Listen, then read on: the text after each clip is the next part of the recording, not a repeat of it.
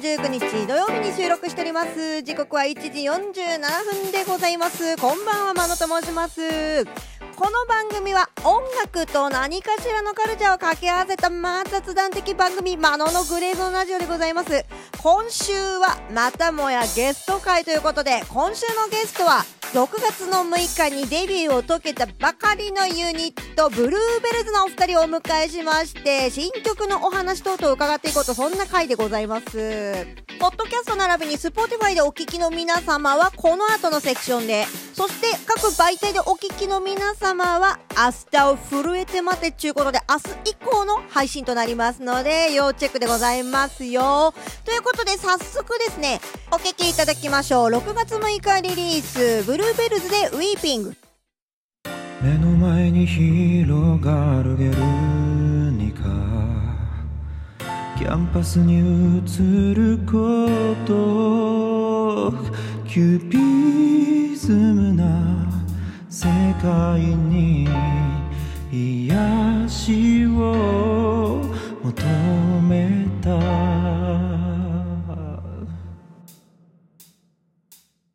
迫り来る石爆に僕は滞りを感じた。見えない愛に怯えてた日々にピリオと歌愛は何色ですか？愛は戦いですか？わからないまま静かに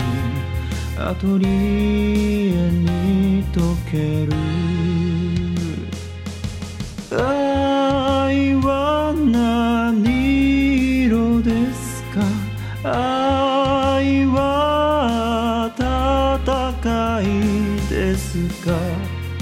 探し求めているのに目に浮かぶ涙。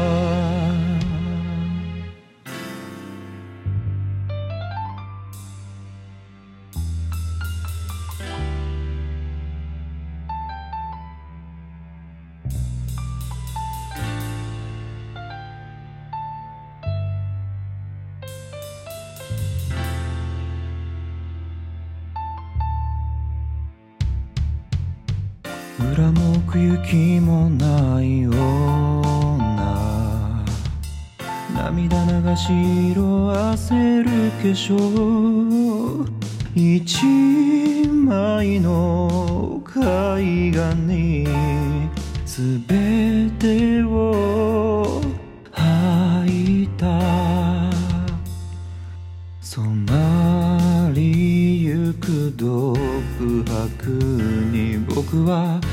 憤りを感じた。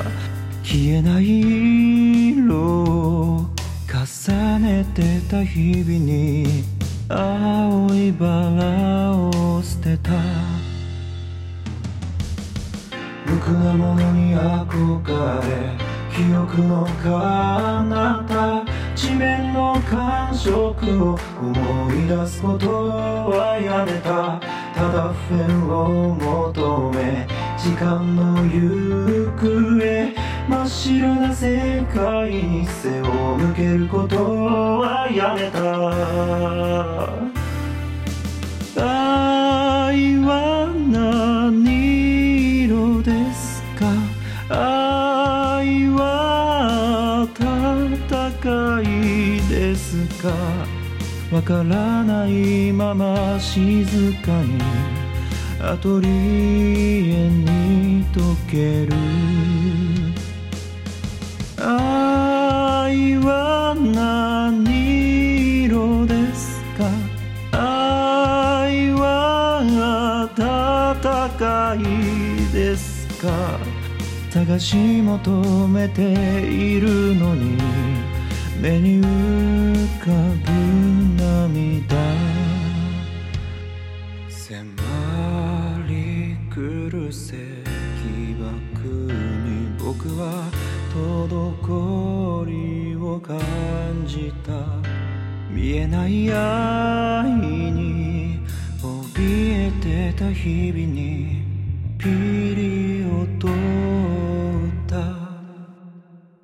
6月6日リリース、ブルーベルツでウィーピングお送りいたしました。この後ね、お二方ともゲストに登場しますので、このままお楽しみにいただければと思います。さてさて、話は変わりまして、今週のマノは何しとった中年コーナーをね、コーナーにもなってないけども、まあまあね、まあ、活動的な話ちょっとしてきますかね。今週何してましたかね？そうですね。6月の5日に実は曲リリースしてまして「アレンに赤い花2021」って曲なんですけどこれのミュージックビデオ実はまるっと今制作してましてそれの打ち合わせとあとね7月の24日にも実は曲がもうリリース決まってるんですよ。これにあたっての歌い手さんとあと今回のクリエイターフリーズ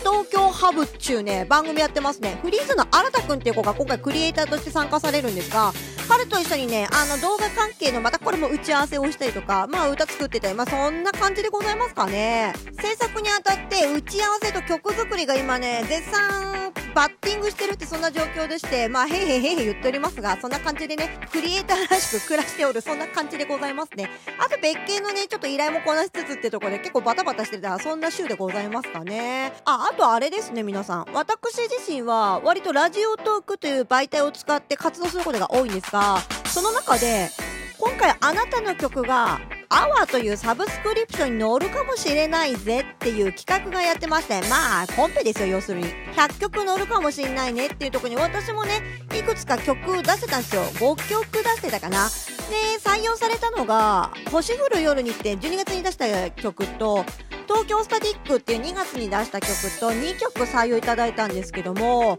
納得がいかねえっつうとこでね、真夜中にわーすかわーすかね、生放送で吠えてたって、まあそんな感じでございますかね。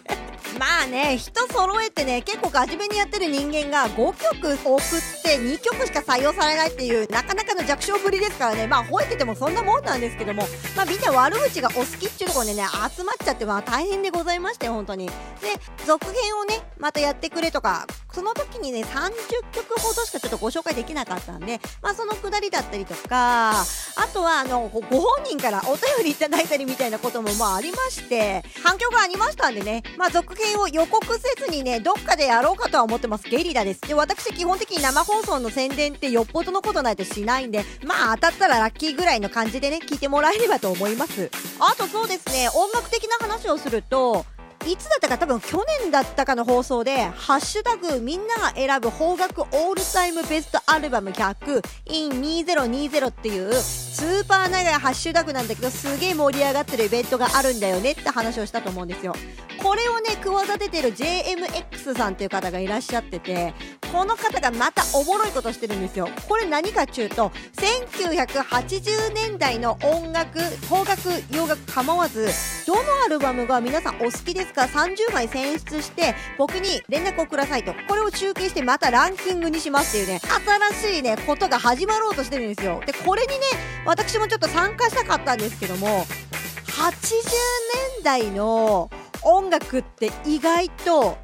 通ってきてないなっていうことが最近分かりました。これをねギリギリになって調べてたんですけど大体さ70年代の音楽とかバースかバースか出てくるじゃないですか。これ好きあれ好きって。大体全部まるっとアルバム聴いてるものも多いし80年代ってそうでもないね。1時間ぐらいでパッとまとめられるでしょうと思ったら甘かった。30枚もね全然選出できなくって。ここねもう一回80年代の音楽ディグり直す必要がねちょっと出てきましたね私、うん、意外と蓋を開けたらこれ79年かとかこれ90年かとかっていうねかすってはいるんですけどもザッツ80年代生まれ年とかもまさにそうですけどあの辺の音楽って意外と知らないというか知ってるんだけどあんまりピンときてないものが多いなっていうのは最近感じましたね。あとはそれに絡めてなんですけどもこの曲久々に聴いたけど古く感じるなーって曲ありません？皆さんこれがね結構80年代に多いような気がしていてあの辺で結局そのテクノロジーどうこうとかっていうのがちょこっとずつ入ってくるじゃないですか。まあ、がっつり入ってくるのが00年代で、もう人がね、いらなくなってきたバンドがコスト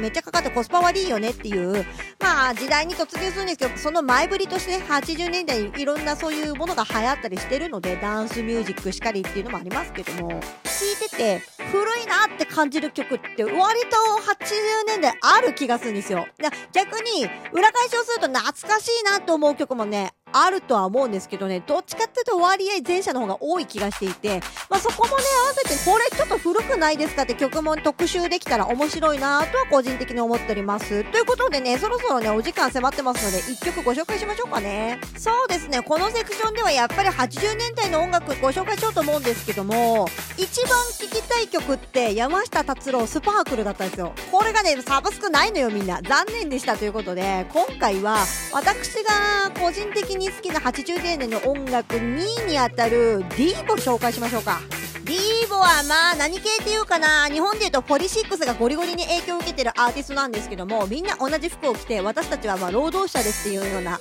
まあロボットです的な感じのコンセプトでやってるバンドなんですけどこれがブライアン・イーの Windows のポロピンって作ってるあの音楽の人をプロデューサーに入れたことによってかなり表現したバンドでもあります。この中のまあ割と聴きやすい曲 Whip It という曲ご紹介しますということで Apple Music 並びに Spotify の URL 説明文に貼らせていただきます。よろしければこちらから聞いてみてください。ということでこの次のセクションはゲストにブルーベルトをお迎えしますよ。お楽しみに。